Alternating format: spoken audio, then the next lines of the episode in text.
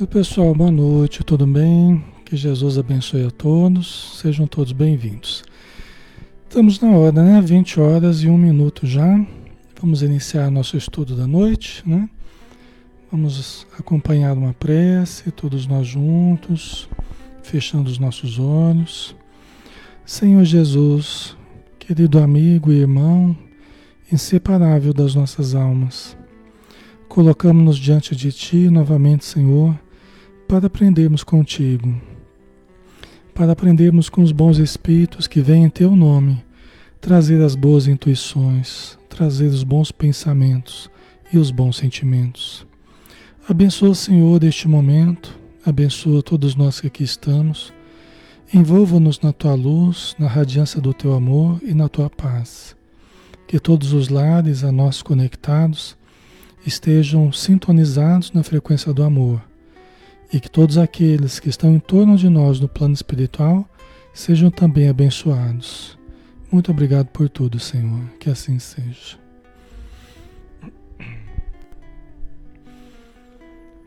Ok, pessoal. Boa noite a todos. Vamos começar, né? Que Jesus abençoe a todos. Possamos ter uma boa noite de estudos, né? Se Deus quiser. Então vamos lá, vamos dar continuidade, pessoal, ao estudo do livro é, Trilhas da Libertação, do médium Divaldo Pereira Franco, e o médium é o espírito Manuel Filomeno de Miranda, tá? O 27 estudo. Nós estamos aqui em torno é, desse estudo é, que é sobre a obsessão, né? O Manuel Filomeno de Miranda é um grande estudioso dos aspectos da obsessão no plano espiritual e na relação conosco, encarnados, né? Então vamos lá, vamos dar sequência. É, nós estamos no capítulo 5, né? O médium Davi e o Dr. Herman Grass. Tá? E nós estávamos estudando, pessoal, é, um momento em que o Miranda, né, Manuel Filomeno de Miranda, ele estava conhecendo os trabalhos da casa espírita que ele veio visitar na Terra, que é onde eles fariam as observações em torno da obsessão. Né? Então ele estava com o dirigente espiritual, que é o espírito Vicente, e junto também com o Carneiro de Campos, né? e o médium Fernando, que era um, é, um espírito, não, o médium Fernando, é um espírito né, chamado Fernando, que havia sido médium aqui na, na, no planeta Terra, né? na sua última encarnação tal. Então, o Vicente, que é o dirigente encarnado da instituição, ele está explicando a respeito do momento que a instituição está passando. Porque há um ano aproximadamente, a instituição decidiu entrar pelo caminho das curas e cirurgias espirituais. O que acabou trazendo muita gente para a casa espírita, acabou tumultuando bastante o ambiente da casa espírita, é, muitas vibrações deletérias, né? muitas pessoas que não estavam em busca da cura real, estavam apenas em busca da cura física. Né? Então é sobre isso que o Vicente está falando, explicando para o Miranda e para todos nós né? que estamos aqui. Então, atraindo multidões de necessitados, portadores, porém, de total desinteresse pela cura real, que, transfor que transformaram no recinto tradicional, é, desculpa, que transformaram o recinto no tradicional pátio dos milagres impossíveis. Né? Quer dizer, essa atitude deles, né? de se voltarem muito para as curas e cirurgias espirituais, acabou atraindo essas multidões que não estavam interessadas na cura real, apenas na cura física. Né? E transformou o recinto num pátio dos milagres impossíveis. Né? Ok? Vamos lá, né? Isso aqui foi o último parágrafo que a gente analisou, né?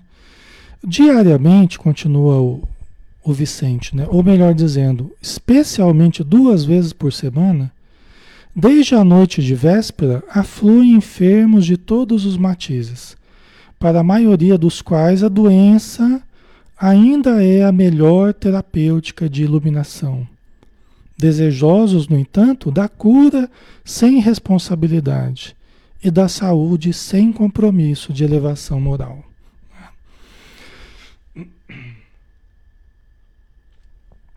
Então, vocês estão vendo, pessoal, como é que os espíritos elevados realmente, como é que os espíritos elevados enxergam a questão das curas espirituais?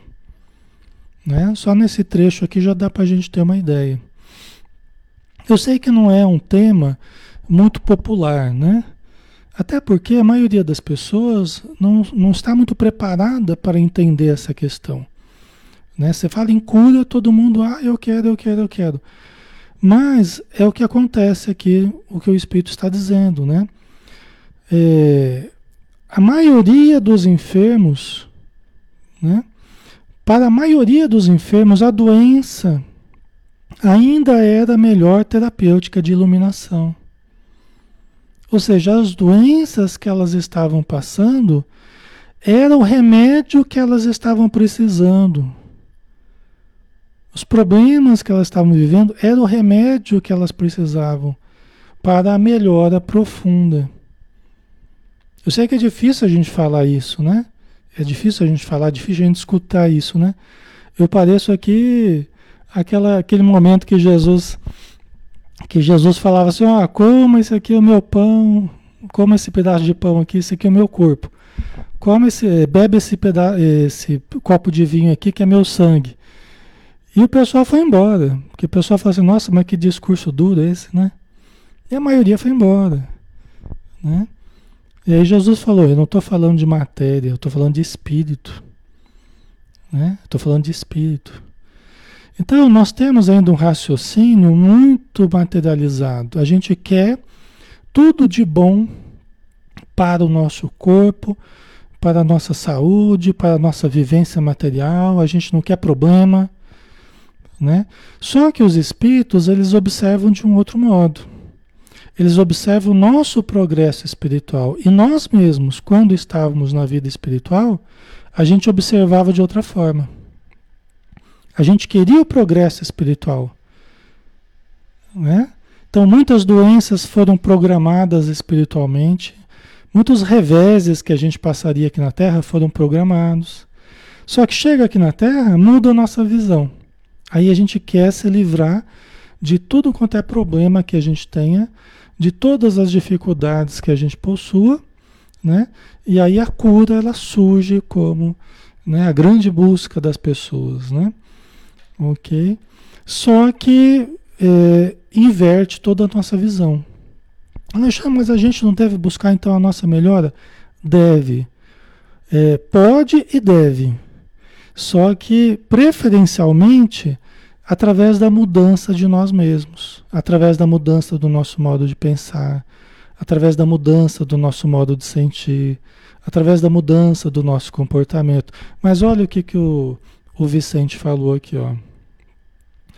Afluem enfermos de todos os matizes, para a maioria dos quais a doença ainda é a melhor terapêutica de iluminação. Para a maioria, não para todos.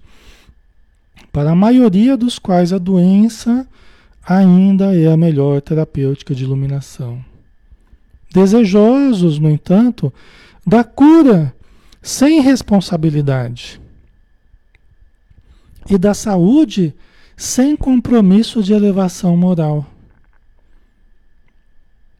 É? Então eu bebo, bebo, bebo, acabo com meu fígado, mas eu procuro o trabalho de cura para restituir a saúde ao meu fígado. É? Sendo que nesse caso, vivenciar os problemas do fígado é o melhor recurso para a pessoa até parar de beber, né? Para a pessoa repensar a sua atitude, a pessoa mudar comportamento, ter reflexões mais sadias. Mas muitas pessoas agem dessa forma. Produzem os males para o corpo, depois corre para os trabalhos de cura para ver se consegue um alívio. Para quê?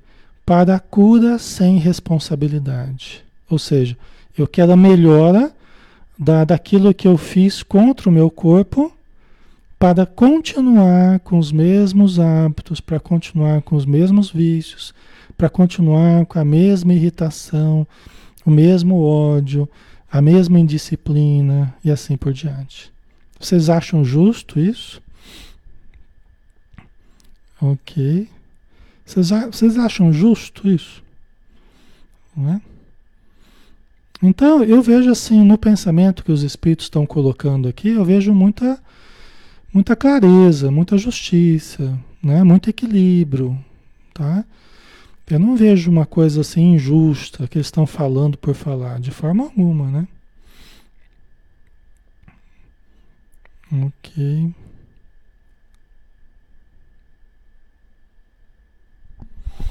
A Silvana, então, se eu estou doente, eu só posso procurar a cura através do médico e melhorar a maneira de pensar?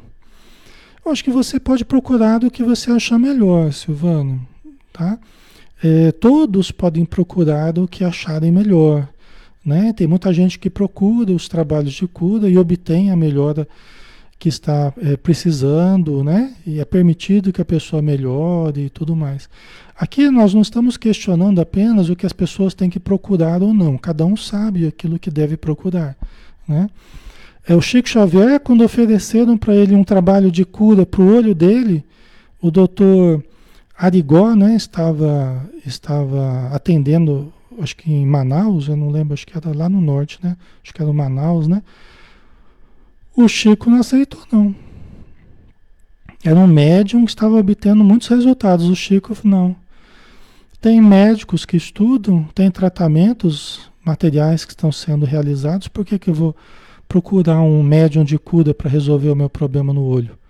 Ele foi fazer o tratamento médico, entendeu? Então a gente precisa analisar nas entrelinhas, a gente precisa né, compreender. Tá? Agora, aqui, mais do que a nossa busca individual, a gente está analisando também as casas espíritas. O que, que as casas espíritas estão produzindo? Né? O que, que elas estão priorizando? E isso também é um, é um material de estudo que nós estamos analisando hoje. Né? Não apenas a nossa busca, mas também como é que a gente organiza as casas espíritas. Né? Nós vamos ver mais informações aqui. Né? Ok. Ah, socorro, né? Não, Alexandre, estive distante da doutrina por alguns anos e tive um grave problema de saúde. Fiquei três meses sem trabalhar e voltei novamente para a doutrina. Foi a melhor coisa que me aconteceu, porque me sinto muito melhor. Hoje eu bendigo aquele problema. Exatamente, né, Socorro? É exatamente isso mesmo. Então você veja que é, se nós soubermos extrair, né, se nós soubermos extrair das dificuldades que nós passamos o aprendizado necessário, né, nós podemos trabalhar interiormente, podemos melhorar interiormente, podemos mudar de vida, né, e podemos até ser ajudados por algum trabalho que realize atendimentos né, espirituais, ou até mesmo através do passe na casa espírita, que é um trabalho de cura, no sentido assim, de doação de energias, né? que visam ajudar as pessoas. Tem muitas melhoras que as pessoas obtêm no trabalho de passe na casa espírita, que é um trabalho muito importante. Né? Por que, que a gente doa as energias? Por que, que a gente doa as energias? E o mais importante na hora que a gente está doando as energias é a gente amar né? Não se preocupando muito com os resultados. Os espíritos falam, a gente precisa amar e não se deter muito nos resultados. Por quê?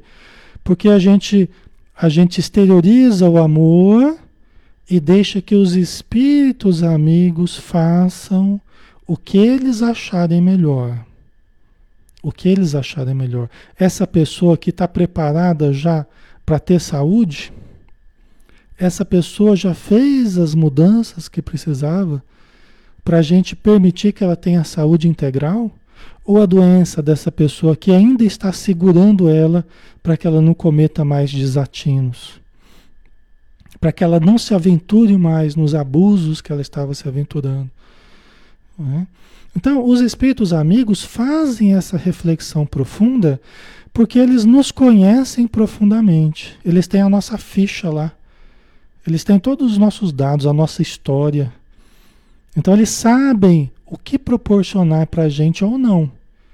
Olha, a pessoa ali realmente ela está precisando melhorar daquele problema cardíaco, daquele problema estomacal, né? Porque aquilo vai ajudá-la no trabalho dela espiritual, né? Ela tem sido uma ótima trabalhadora, ela tem ajudado muitos outros, tal. Então ela tem, né? Ela merece esse recurso, ela precisa desse recurso.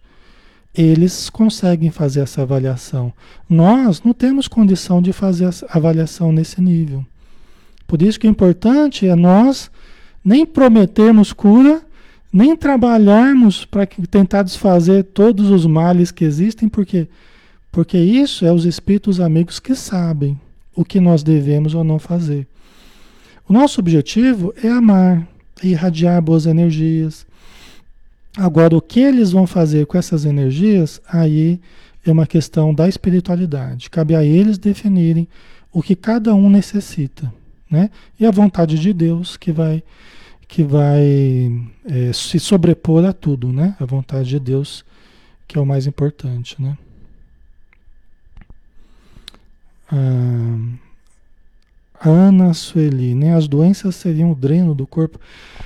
São, é, vamos pensar assim, o dreno do espírito, né? É, Ana Sueli, é, as dificuldades do espírito nós vamos jogando para o corpo. Né?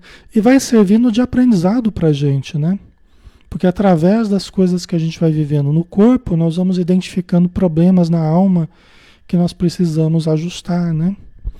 Os nossos comportamentos. Essa reflexão é muito importante. E quando a gente começa a abrir, a chamar a atenção para o trabalho de cura e vamos, né? É, Lógico, enche de gente, mas é como o Espírito está dizendo: a maioria das pessoas não está preparada para aquela melhora. Elas querem a cura sem responsabilidade. Né? E o Espiritismo não está aqui para ser conivente com os equívocos das pessoas. O Espiritismo está aqui para nos educar, não para ser conivente com a irresponsabilidade das pessoas. E aí está a responsabilidade de cada casa espírita, dos dirigentes, o entendimento que cada um tenha, né? Porque aí vai estruturar os trabalhos, né, conforme o seu entendimento, né? OK. Certo. Porque na nossa visão, pessoal, a nossa visão, e eu já compartilhei também essa visão, viu? Eu também pensava assim. É assim, os espíritos amigos querem curar todo mundo. A nossa visão é essa, né? Eu já pensei muito assim, não, os espíritos amigos, eles querem curar todo mundo, eles só não curam todo mundo porque não tem médium suficiente para curar todo mundo. Se tivesse, eles curariam todo mundo, mas depois a gente vai vendo que não é assim. Não é isso que os espíritos querem. Não é isso que os espíritos querem. Saindo curando todo mundo, resolver todos os nossos problemas. Porque eles sabem que não resolveria os nossos problemas. Porque nós continuaríamos doentes da alma, doentes do sentimento, doentes da emoção, doentes do pensamento. E logo nós produziríamos novos sintomas, novas doenças, novos desequilíbrios. Até Jesus, embora tenha feito curas, mas ele falou: agora vai, não peques mais para que não vos aconteça coisa pior. Então ele sabia que até a cura que ele estava fazendo era precária. Só que na época de Jesus, pessoal, não tinha absolutamente nada. Na época de Jesus não havia absolutamente nada. Não tinha um SUS para você ir. Não tinha um lugar para você cair morto. Dá até para entender por que, que Jesus, é, movido pela compaixão, ajudou um, ajudou outro. Né? Primeiro que também era um sinal né, daquele que viria, que ele faria esses, essas curas. Né? Mas o grande objetivo de ver Jesus não era curar os corpos das pessoas. mas tomado de compaixão diante da imensa necessidade. Não havia casa espírita, não havia trabalho de desobsessão, não havia passe, não havia os, as clínicas de médicos, os hospitais que existem hoje, não havia nada. Não havia absolutamente nada, pessoal. Então as pessoas morriam à míngua. Né? Então a gente andar nas ruas na época de Jesus, andar no meio do povo, devia ser um quadro muito triste, porque era sofrimento para todo lado. Né? Então a gente precisa relativizar algumas coisas, né? A gente precisa pensar, né? Analisar com mais profundidade, né? Eu pensava que os espíritos queriam que a gente curasse todo mundo, que resolvesse o problema de todo mundo, mas não é isso. Porque isso não resolveria o problema da, das pessoas. Né? Então, a gente precisa focar da maneira correta, né? construir os trabalhos da maneira correta. Né? Senão a gente não presta um serviço, a gente presta um desserviço. Né? Ok? Vamos lá. Temos desdobrado esforços para deter a invasão dos espíritos perniciosos. Olha só o que estava acontecendo. A invasão dos espíritos perniciosos por causa do trabalho de cura. Por causa do grande contingente de pessoas despreparadas que estavam chegando à casa espírita, irresponsáveis quanto ao seu próprio pensamento, quanto ao seu próprio comportamento, apenas querendo a cura do corpo. Então temos redobrado esforços para deter a invasão dos espíritos perniciosos, sem faltar-lhes com, com, a caridade fraternal. Olha o trabalho que estava dando para os dirigentes da casa espírita, os, os espíritos, né, dirigentes, né? Todavia, a ambição do sucesso e do estrelismo tomou conta dos companheiros encarnados, que assim nos dificultam o auxílio a eles próprios. Vocês estão entendendo? Então, os próprios encarnados que produziam aquele trabalho, eles estavam se deixando levar pela ambição do sucesso, o sucesso mal compreendido, né? Do estrelismo, do personalismo, né? É, que tomou conta dos companheiros encarnados. Que quando você começa a ver muita gente chegando na casa e, e, e todo mundo querendo ajuda e tal, né? Aí o grupo começou a sentir muito importante, né? Começou a sentir é, fazendo parte das estrelas ali, né? Importantes dentro do, da casa espírita, né? E isso também não é bom para os trabalhadores, né? Por quê? Porque a vaidade, né? O ego começa a tomar conta, né? Ok. Deixa eu ver o que, vocês estão colocando aqui. Certo, pessoal.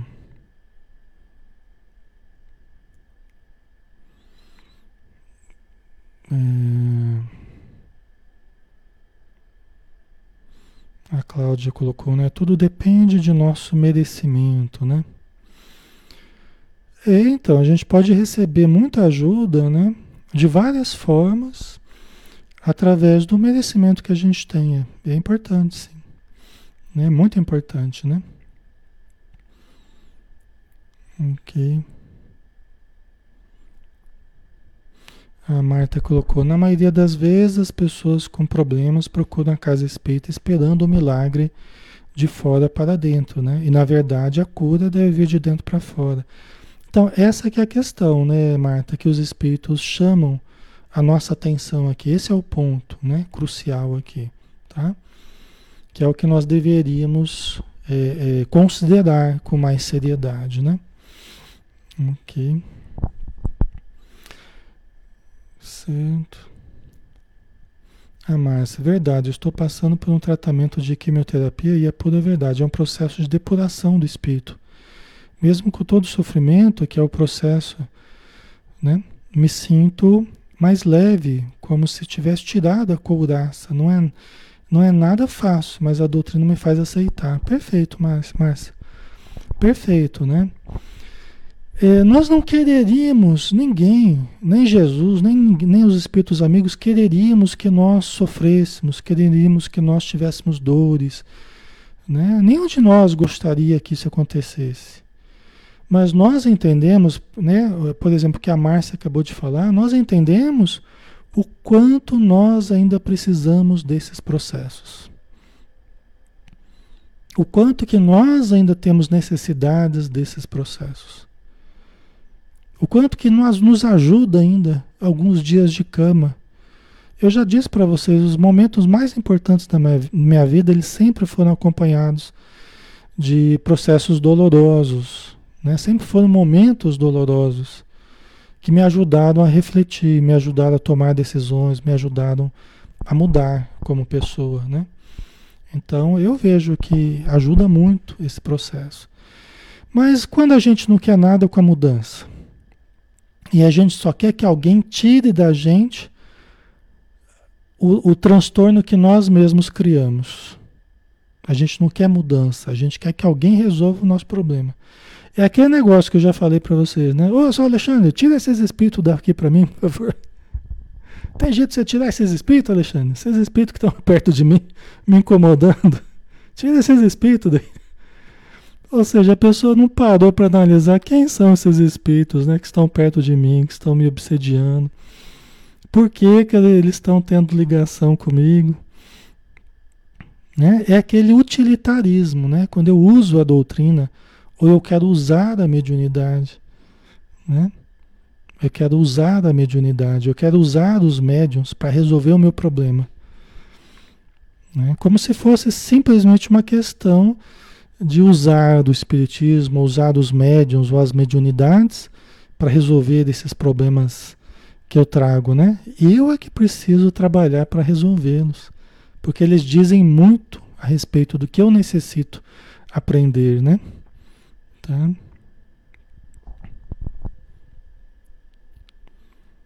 Ok. A Rosélia, né? O estrelismo é um dos problemas muito sérios, né? Nos, nos médiums e dos dirigentes, é verdade. É um dos maiores problemas que existem, né? Ok.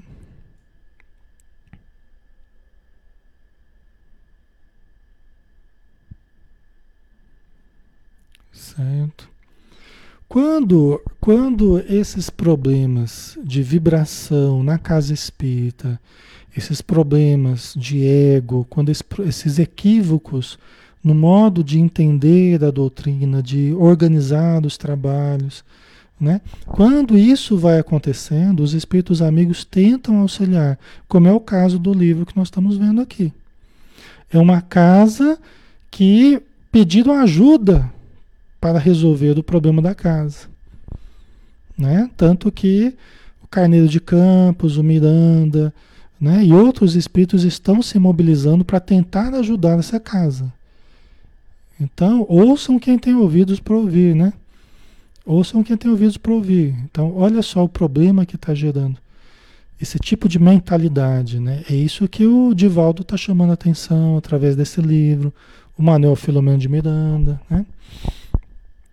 Ok.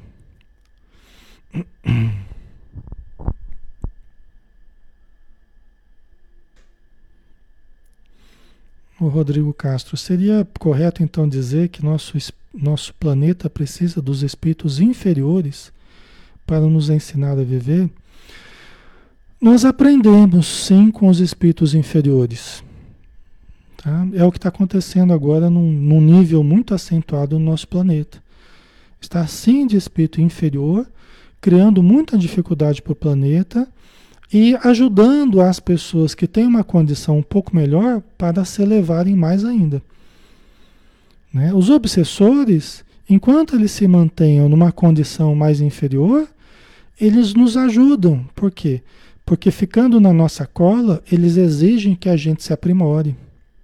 Eles exigem que a gente tenha disciplina, eles exigem que a gente tenha vigilância, que a gente comece a buscar ajuda, a oração, o conhecimento, concorda?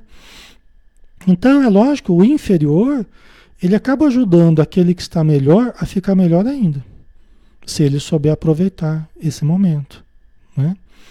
Quem acaba trabalhando nesses, nesses trabalhos, é, como a gente está vendo aqui que o, que o Miranda está, está analisando, não são espíritos superiores, não, são espíritos inferiores. A gente vai ver isso na sequência aqui. Né? Não são espíritos elevados, não. Eu mesmo já ajudei, a gente já ajudou a desmantelar um grupo, um grupo de cura, vamos dizer assim, que estava fazendo um trabalho de cura numa casa espírita, e que teve uma situação que os, os espíritos que estavam produzindo esse trabalho foram meio que desmascarados, vamos dizer assim, né? Pois esses espíritos que estavam promovendo cura, eles avançaram para nós. E nós tivemos que ficar meses fazendo reuniões de desobsessão só para atender esses espíritos que supostamente estavam ajudando, né, num trabalho de cura numa casa espírita. Ficamos meses atendendo esses espíritos, que eram de antigos médicos desencarnados, né, mas muito orgulhosos ainda e que no plano espiritual queriam continuar trabalhando pela cura física das pessoas, só que é, interferindo nos processos dos médicos, interferindo nos diagnósticos, interferindo numa porção de coisas que o Espiritismo não deveria interferir. Né? Que os médiums não deveriam interferir. Que os tratamentos espirituais não deveriam interferir. Entendeu? Então a gente pode trabalhar para ajudar na desobsessão, para ajudar no passe, para ajudar na conversa, no ensino, mas nunca interferir nos tratamentos médicos. Nunca interferir nos diagnósticos, dizendo, ó, oh, para de tratar esse câncer aí que nós vamos resolver aqui espiritualmente. Eles estavam fazendo isso. Aí quando nós conseguimos desmantelar isso aí, os espíritos avançaram para nós. Entendeu? Avançado para nós, para nos destruir, vamos dizer assim, né? Já que a gente estava atrapalhando o trabalho que eles estavam realizando, entendeu? É muito sério isso, pessoal. É que a gente costuma dar um valor absoluto para as coisas. Então a gente ouve falar assim: olha, está tendo um trabalho de cura naquela casa espírita. Pronto. É porque é bom. É porque é bom. Se falou que é trabalho de cura, é porque é bom. Se tem um médium que está conseguindo bons resultados, é porque é bom. Então a gente acaba dando um valor absoluto a certas coisas e a gente até não analisa ou não vem a conhecer exatamente o que, que está acontecendo. Entendeu?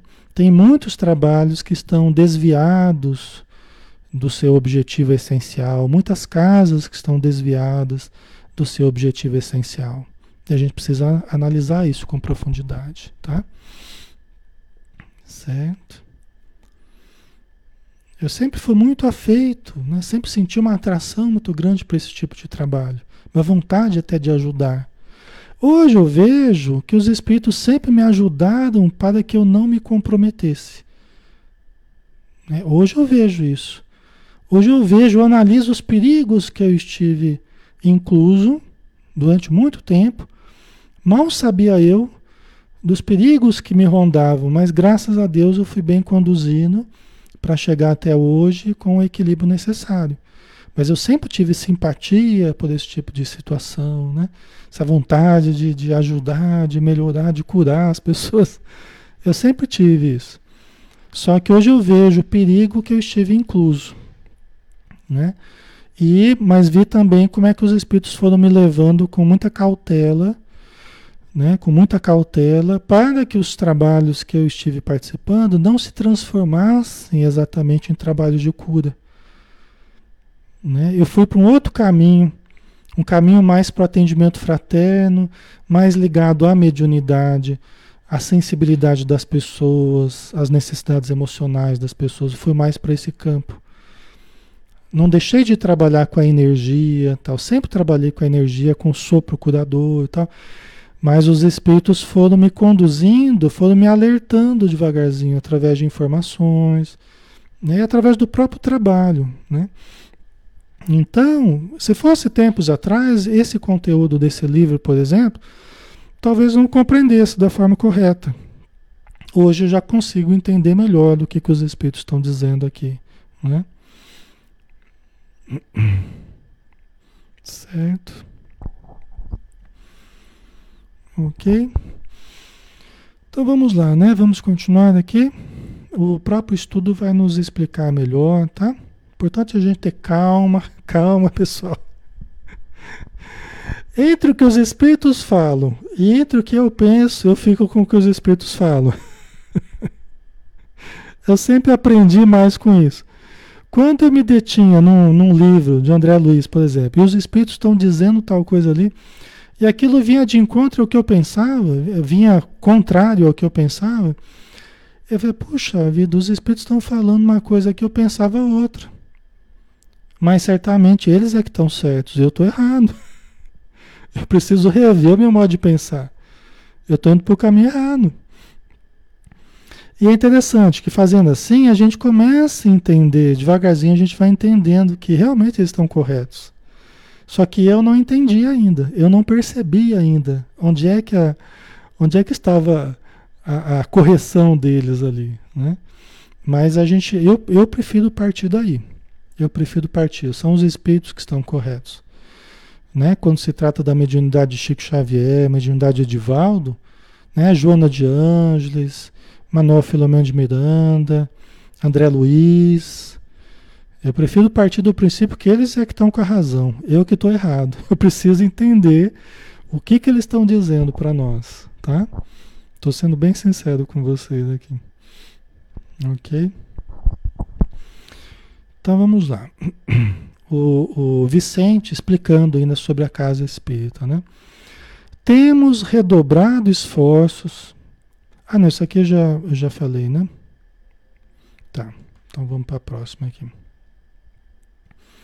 Silenciando, deixou-nos a oportunidade para observações mais cuidadosas. Sem dúvida, as construções magnéticas de proteção à casa espírita e algumas criaturas permaneciam. Né? Quer dizer, as proteções da casa espírita, as construções magnéticas de proteção, né, que protegiam a casa e as pessoas da, da casa espírita, permaneciam, tá? estavam lá, funcionando. Né? Entretanto, em razão do tumulto reinante e das descargas mentais arrojadas, quão destrutivas enxameavam as ideoplastias perturbadoras. E a psicosfera predominante era caracterizada pelo baixo teor dos fluidos tóxicos. Estão vendo como é que estava o ambiente? Estão percebendo como é que estava o ambiente lá? Antes o ambiente era bom. Depois que começou esse trabalho, entre aspas, de cura, de cirurgias espirituais, o ambiente foi, ó, despencando. Entendeu? O tumulto reinante, as pessoas totalmente indisciplinadas, despreparadas para a casa espírita, nem interessadas com o espiritismo, muito menos interessadas em mudar de atitude nem mesmo interessadas em mudança moral, em conhecimento espiritualizante, em nada disso, pessoal. Vocês conseguem compreender o problema, o tamanho do problema? Nós atraímos para a casa espírita, né? Quem que nós atraímos? Quem que nós queremos atrair para a casa espírita? Ah, os necessitados, Alexandre.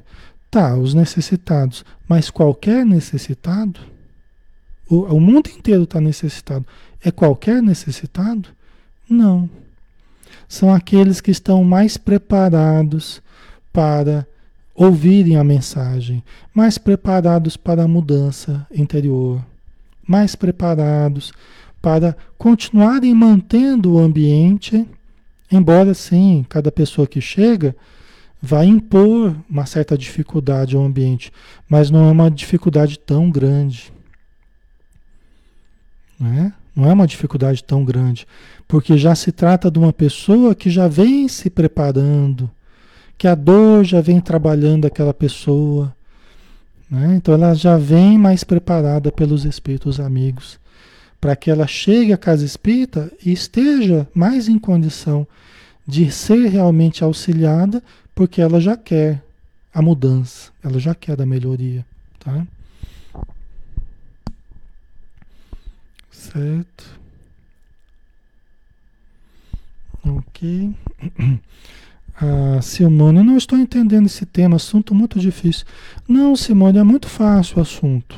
Aqui a gente está falando da importância da gente não querer apenas a mudança de fora, a cura física, mas a gente querer também e principalmente a mudança interior. Entendeu, Simone? É, da gente buscar a mudança profunda. É apenas disso que a gente está falando aqui. Tá? É apenas disso. Né? Não é nada muito complicado, não. Certo. Ok. Então vamos lá. Se a gente se preocupa muito, pessoal, em atrair multidões, se a gente se preocupa muito em atrair multidões, multidões, faz uma propaganda e não, vamos encher esse centro aqui, vamos encher, e a gente atrai pessoas despreparadas para o que se realiza na casa espírita. A gente vai ter apenas uma queda na vibração do ambiente. A gente vai ter uma dificuldade muito grande com os trabalhos, né? sem resultado real. Né? Sem resultado real, sem resultado profundo, mudança real nas pessoas. Ok? Né? Tá? obsediados com profundas parasitoses espirituais, apresentavam enfermidades físicas, as pessoas que iam procurar ajuda lá nesse trabalho de cura, né? Eram obsidiados com profundas parasitoses espirituais e apresentavam enfermidades físicas, cujas causas estavam nos distúrbios provocados pelos seus perseguidores misturando-se a portadores de cardiopatias graves, paralisias, né? quer dizer que a causa de muitos problemas era espiritual. Neoplasias malignas, doenças oculares, respiratórias, numa variada e complexa gama de problemas kármicos, sem possibilidade de solução por motivos óbvios. Certo? Ok, pessoal? Então percebam que a maioria das pessoas é aquilo que eu tenho falado para vocês. Se a gente for no posto de saúde e a gente for analisar a imensidão dos casos, o que, que a gente vai encontrar? É isso aqui que ele está falando. A gente vai encontrar a maioria das pessoas obsediadas, processos de parasitose, processos de vampirização né, profunda arraigado ao longo de anos, produzindo produzindo doenças físicas. Produzindo doenças físicas. Essas mesmas doenças que o pessoal está indo buscar cura. Vocês percebem a dificuldade de se proporcionar cura a essas pessoas? Né? Percebe a dificuldade de proporcionar realmente cura a essas pessoas? que estão vivendo esses processos obsessivos de longo curso, profundos. Né? Mas então, o que, que esses médiums, esses médicos espirituais, às vezes sem condição e que estão atuando para fazer curas, porque são vaidosos e eles querem ser tidos em grande conta, tanto os espíritos que acabam trabalhando nisso, quanto os encarnados que acabam gostando muito desse tipo de trabalho, o que, que eles fazem? Muitas vezes apenas um, apenas um curativo. Apenas um curativo. Para, na verdade, tirar o foco das pessoas do grande problema que é a necessidade de mudança, a necessidade de inversão de valores. Né? Então é a mesma coisa, às vezes, pessoal, que a gente tomar um remédio que vai tratar apenas, é apenas um paliativo e que vai muitas e muitas vezes mascarar um problema que precisava ser atacado, um problema real profundo que precisava ser atacado. E às vezes certos remédios que a gente usa, eles funcionam apenas mascarando certos problemas e não resolvendo de fato. Né? Vocês entendem? Tem, tem, alguns remédios que a gente usa que apenas é, camufla o problema e torna até mais difícil a solução. Não estou falando de todos os remédios nem todos os tratamentos. né? Mas que até no uso dos remédios nós precisamos tomar cuidado, né? Então, esses trabalhos de cura muito frequentemente acabam disfarçando certos problemas.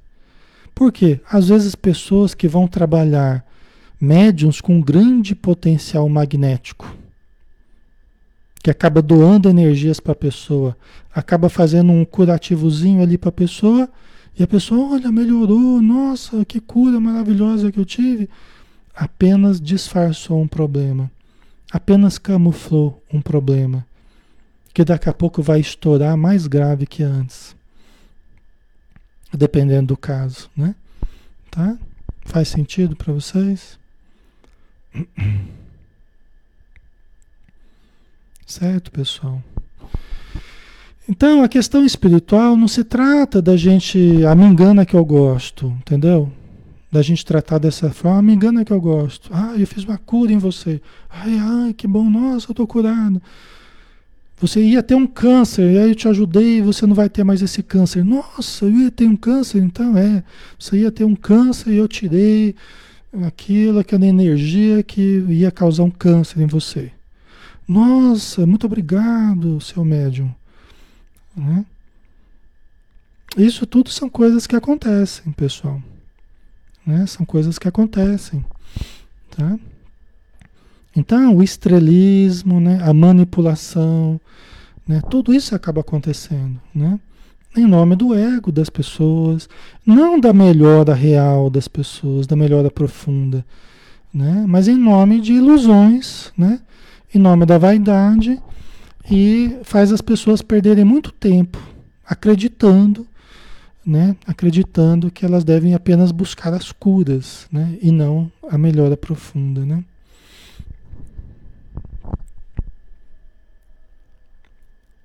Ok, certo.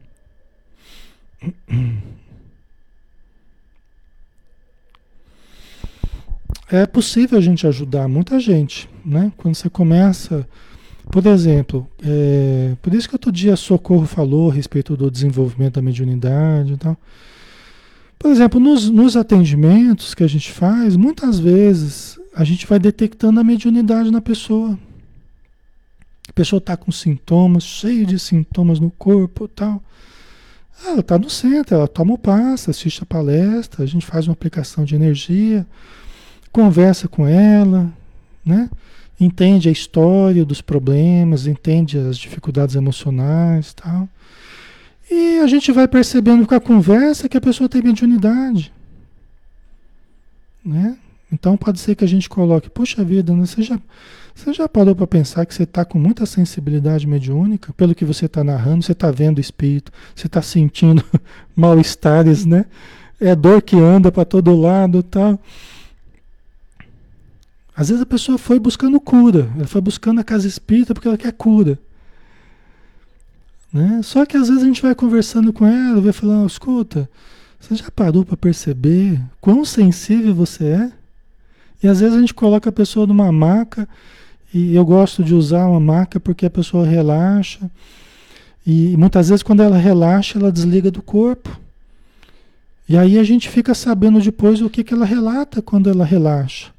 E aí os espíritos me mostram que, nossa, o que, que aconteceu? Eu me senti fora do corpo e parece que estava cheio de gente em torno da gente, médicos, não sei o quê. Então, está vendo a tua sensibilidade? Está vendo a sua mediunidade? É por isso que você está aí cheio de dores, por isso que você está aí cheio de. bora, bora estudar, bora aprender, participar, quem sabe com o tempo vir a participar da reunião mediúnica. Topa?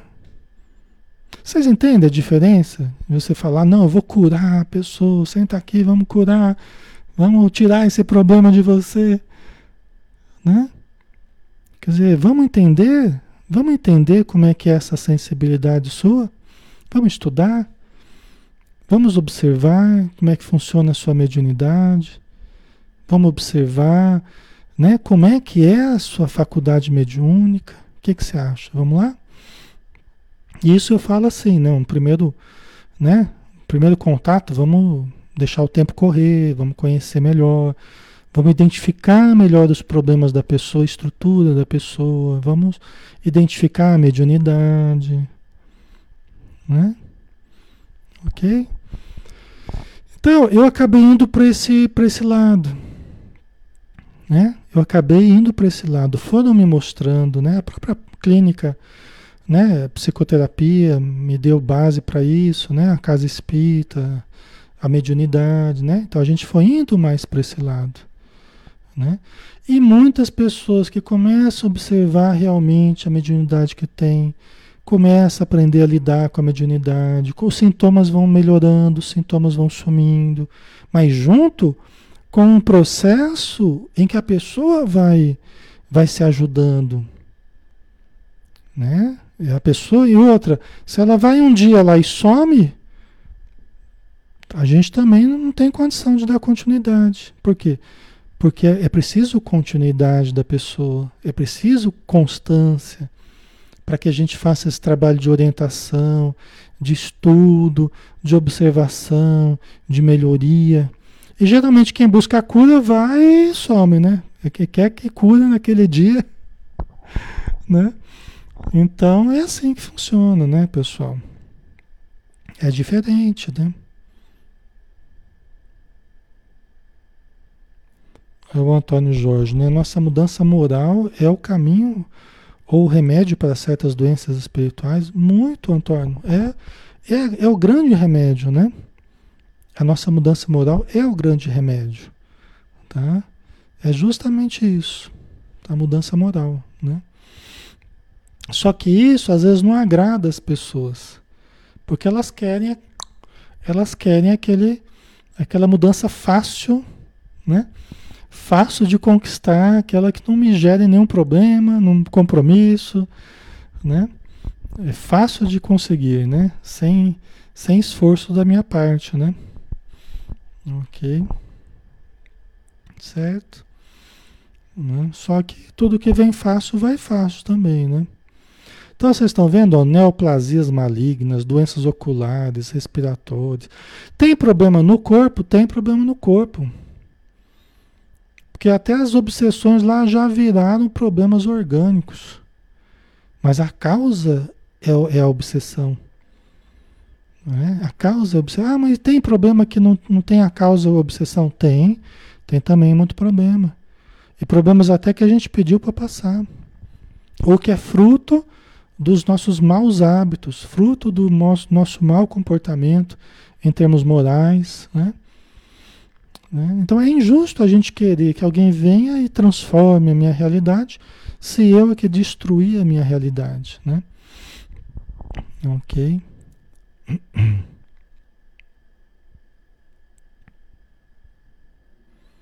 Certo.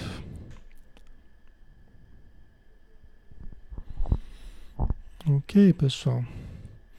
Mais um pouquinho aqui. A leviandade, o Espírito continua falando aqui, desculpa, mas eu vou continuar aqui.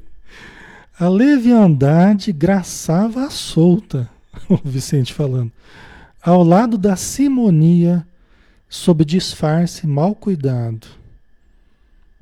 Isso dizer, o próprio dirigente, o, o, presidente da casa lá do plano espiritual, o dirigente da casa falando, tá, pessoal? Não sou eu falando. Ele falando da própria casa espírita dele, que ele coordenava. Olha, a leviandade graçava solta. Ao lado da simonia, o que, que é a simonia? É a venda de recursos espirituais. É a venda de recursos espirituais.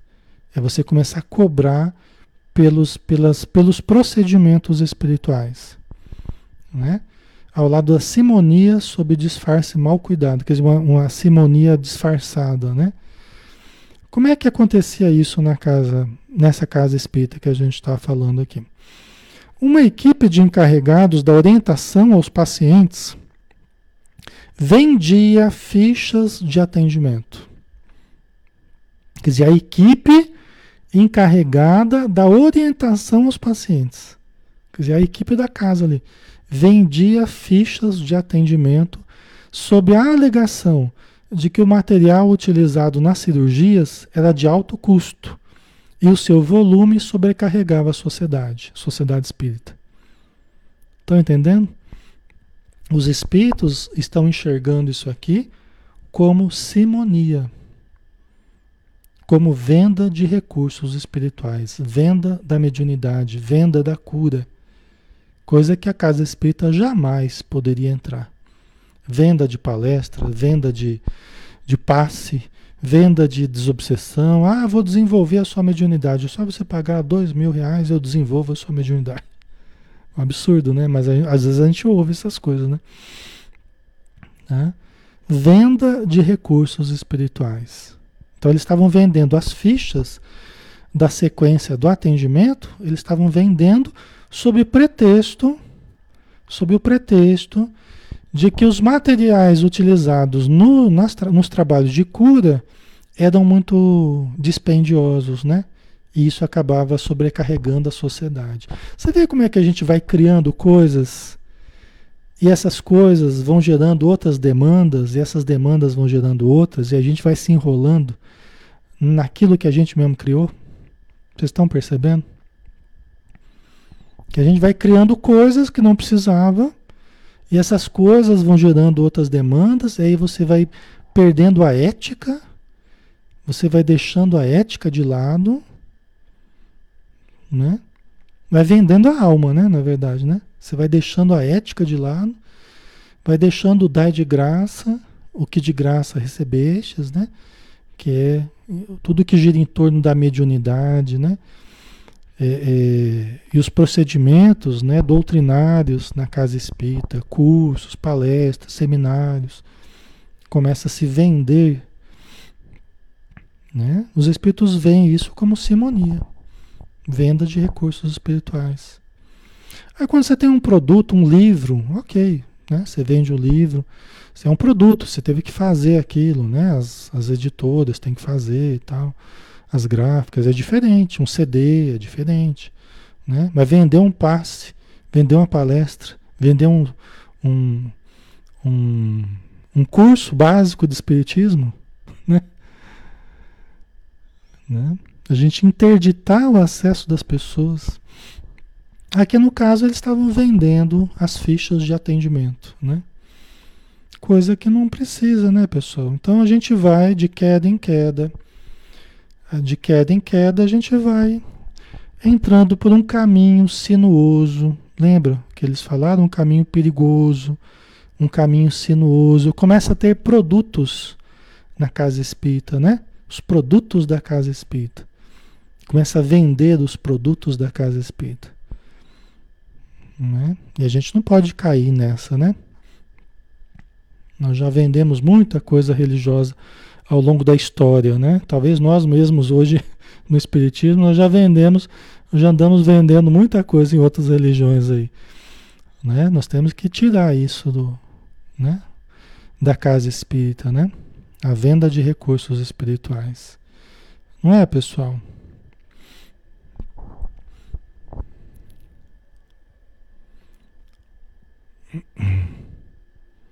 Certo? Faz sentido para vocês, né? Aqui só para terminar, pessoal, esse parágrafo aqui, né? Que estava falando da venda das fichas, tal, sobre a alegação de ter que comprar materiais, tal, né? Que não precisava, né? Que não precisava. Sendo, portanto, justo, na, na opinião dos que estavam fazendo assim, sendo, portanto, justo que os enfermos assumissem parte das despesas com seu tratamento. Está vendo como é que funciona o sofisma, né? Como é que funciona essas verdades distorcidas, esses equívocos distorcidos para parecer verdade, né? É assim que se faz um sofisma, né? Sendo, portanto, justo que os enfermos assumissem parte das despesas com seu tratamento. Todos anuíam com o absurdo sem preocupação ética, interessados apenas em resultados que lhes parecessem favoráveis. Então, se o médium estava fazendo aquelas curas lá, se algumas pessoas estavam sendo melhor, tudo passava a ser justificado devido às curas que estavam sendo feitas, mesmo que fossem curas enganosas ou né, camuflagens para manter os problemas das pessoas. Certo, pessoal? Né? Então todos anuíam. Por isso que a gente precisa tomar cuidado. Ah, mas todo mundo está fazendo, não dá problema não. Todo mundo faz. A gente precisa tomar cuidado com esse todo mundo está fazendo, porque hoje as obsessões estão virando obsessões coletivas. Sempre foram, né? Mas mais do que nunca hoje está virando grandes obsessões coletivas, onde muita gente está fazendo aquilo que não deveria estar tá fazendo. Né? A obsessão coletiva está correndo solta. Tá? E aí ninguém fala nada. Todo mundo acha justíssimo. A maioria. Será que a maioria está sempre certa? Né? Os espíritos estão dizendo aqui que não. Né? Ninguém na casa espírita ali estava percebendo o equívoco, né?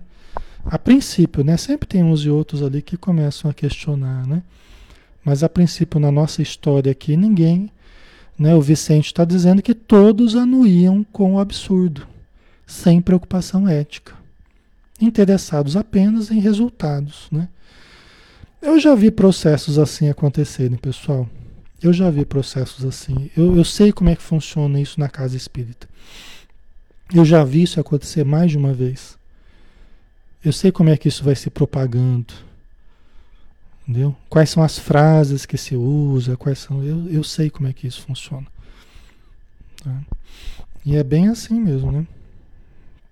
A Maria Lígia, meu pai falava, você é todo mundo? É, esse é, um dos, esse é um dos mecanismos de defesa, a gente vai usar, a gente vai estudar isso no, na quinta-feira, né? Não nessa quinta, mas ao longo do livro, né? Esse é o mais grave mecanismo de defesa que a gente usa, que é a racionalização. O que, que a racionalização faz? O que, que nós fazemos né, quando nós usamos a racionalização? A gente começa a usar argumentos para parecer certo o que é errado e para parecer errado o que é certo. A gente tenta torcer a verdade, entendeu? Para parecer o errado certo e o certo errado.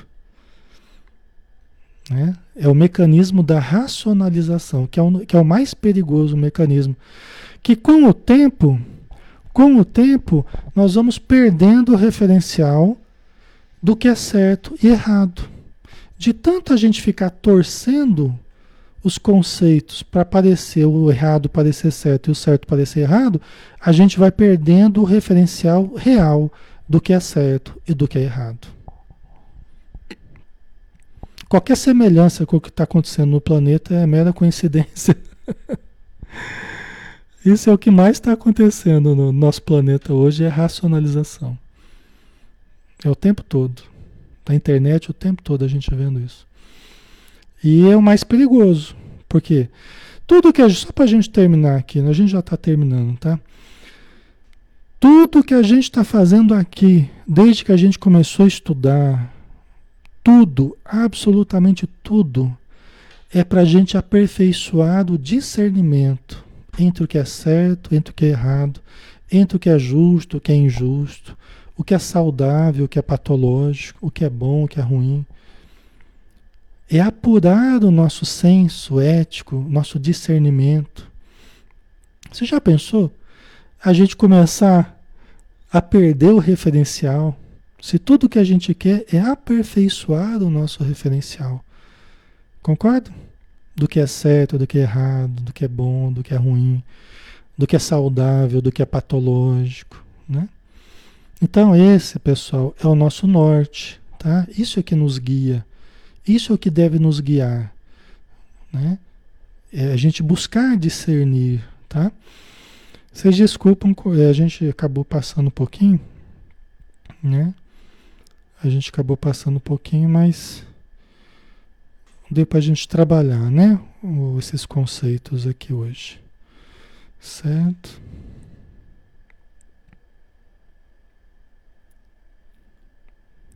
Ok. E aí eu vou respondendo vocês, pessoal, para a gente não incompridar, né? Eu depois eu assisto de novo, eu vou respondendo vocês, tá?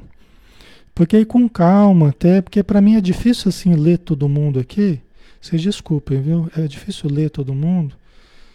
É, e também a gente pensar a respeito de tudo, né? Tem respostas que merecem muito mais a nossa atenção, a nossa minuciosidade, né? Tá? Mas aí a gente depois a gente ouve de novo, a gente responde para vocês, tá bom? Vamos finalizar então, pessoal. Vamos fazer a nossa prece, né? Obrigado, Senhor Jesus, mais uma vez, pela ajuda que tivemos, pelos irmãos que estão conosco, nos ajudando a refletir tanto no plano físico quanto no plano espiritual.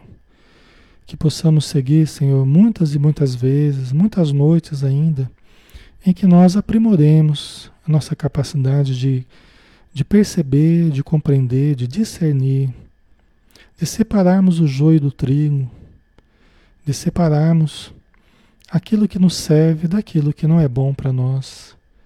Lembrando Paulo de Tarso, quando nos disse: que tudo me é lícito, mas nem tudo me convém.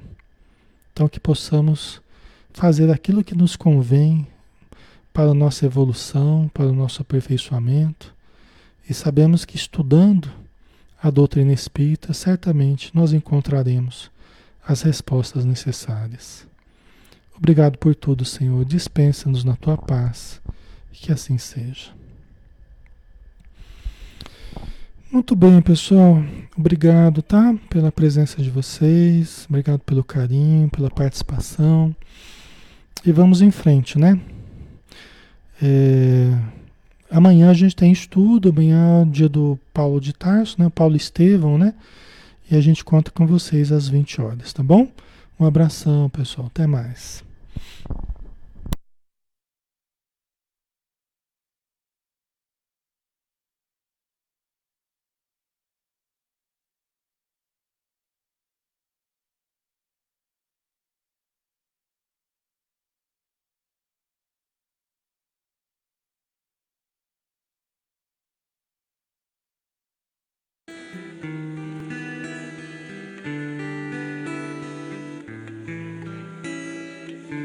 Sinto mãos pairando sobre mim.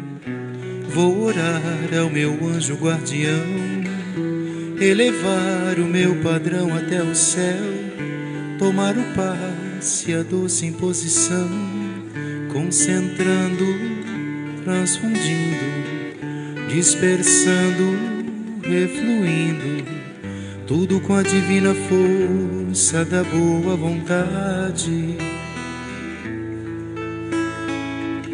Vou manter o pensamento em Deus, nos ensinamentos de Jesus, elevar os sentimentos meus, receber das esferas de luz, energias de restauração, fluidos cósmicos de libertação. Para conservar esse ambiente, o pensamento é tudo. Orar, estar em boa sintonia, servir com muita paz e alegria, doar sempre o melhor de mim para o outro, sorrir às vezes muito é dar tão pouco, tomar o passe com fé e humildade, pedir por espiritualidade, orar e agradecer por esse auxílio Seguir amando a Deus, pois somos seus filhos.